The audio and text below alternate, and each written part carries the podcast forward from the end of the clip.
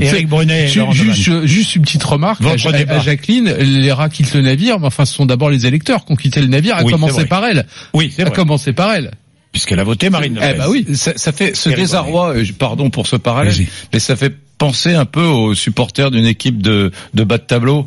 Euh, que faire, quoi? Est-ce que eh, c'est terrible, quoi Cette dame, elle est totalement désemparée. C'est-à-dire que euh, son son, mais Elle n'est pas désemparée. Elle, ben si, elle, n'est pas désemparée. Elle a choisi Marine Le Pen. Euh, non, elle dit, non, non, elle regrette. elle regrette elle dit qu'elle regrette. elle dit qu'elle regrette. Oui. non, elle est vraiment désemparée. Là, elle, elle était pas au bord des larmes, mais en tout cas, elle était vraiment désemparée. Non, c'est terrible parce qu'on est en train de d'assister à la mort lente d'une famille politique française comme on a assisté un peu à la mort du, du Parti socialiste, cette euh, décomposition. Et je, dirais pas qu'elle est inquiétante, elle est peut-être même salutaire. Hein, c'est peut-être très bien ce qui se mais passe. c'est une recomposition du paysage politique. alors, ce qui on supporte mal nous. Vous mmh. savez, vous savez, même les journalistes, on ne pense que qu'à une chose, c'est mmh.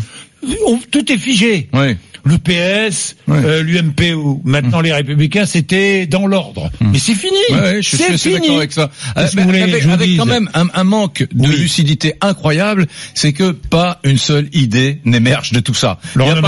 C'est fou quoi. Ils, disent ouais, faut, oh, alors le, le changement, idée, le changement de nom a été écarté, mais enfin ils sont tout le temps dans des trucs. On va se réunir en septembre, vous allez voir, on va se réunir. Euh, la famille gaulliste va renaître de ses cendres. Rien de nouveau depuis 10, 20, 30 ans, c'est terrible la droite est une addition d'écurie présidentielle.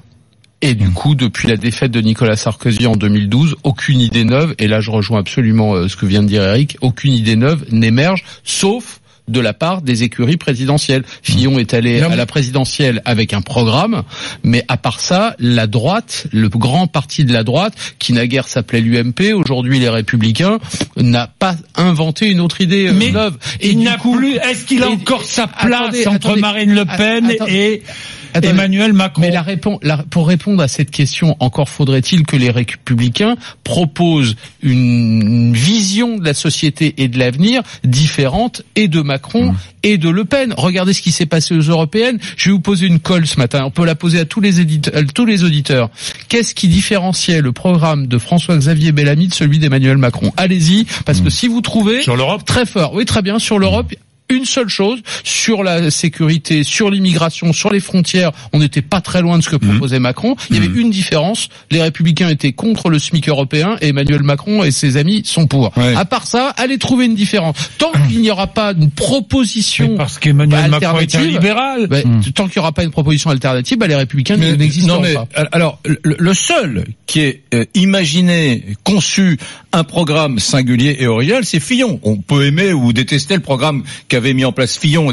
Il avait un vrai, un vrai programme libéral conservateur comme la plupart des, des, droites européennes. Et donc là, il avait vraiment un espace. Ça aurait marché ou pas C'est pas, c'est pas la question. Hein. Mais d'un point de vue vraiment euh, de marketing politique, il y avait de la place pour cette droite-là. Euh, pour des raisons qui, qui la concerne, elle n'a pas souhaité poursuivre dans cette voie-là. Donc aujourd'hui, la droite n'a plus d'espace. Mais juste le sous-titre de la décision que, que prend hier euh, Valérie Pécresse, il est assez simple à, à faire. Hein. Hmm. Un, euh, c'est une stratégie personnelle. Elle fait la même analyse que Xavier Bertrand pour avoir une chance d'être candidate à l'élection présidentielle en 2022. Elle est obligée de sortir. Ça, c'est le premier point. Deuxième point, elle n'avait aucune chance de prendre la tête du parti parce qu'en réalité, l'élection interne à la présidence du parti est verrouillée par des fédérations de militants qui sont totalement du côté de, la ligne Vauquier et certainement pas du côté de la ligne Pécresse. Je pense à la fédération de Rhône-Alpes, à la fédération des Alpes-Maritimes, par exemple. Tiens, Monsieur que vous aviez à l'instant, il est président de la fédération de l'Essonne. Mais là, ça représente très peu de militants. Donc, du coup, elle n'a aucune chance de gagner. Et puis, dernier point, pardon, pour le théâtre. Mais je vous rappelle que lundi, il y a 48 heures, elle était toute souriante aux côtés de Gérard Larcher, expliquant qu'on allait tous euh, euh, s'embrasser et à nouveau travailler ensemble, etc. 48 heures après, elle hmm. prend cette décision. C'est aussi une pierre dans le jardin de Gérard Larcher. Politique. Ah Théâtre politique. Bah oui. Demain, ne ratez pas Marine Le Pen, hmm. qui sera mon invité. Pourquoi ne la ratez pas? Parce qu'elle ne s'est pas exprimée depuis les européennes, parce qu'on va parler des Républicains et parce qu'on va parler de Marion Maréchal aussi. Euh, qui a tenu des propos euh, qui pourraient un peu l'agacer. Il est 7h57.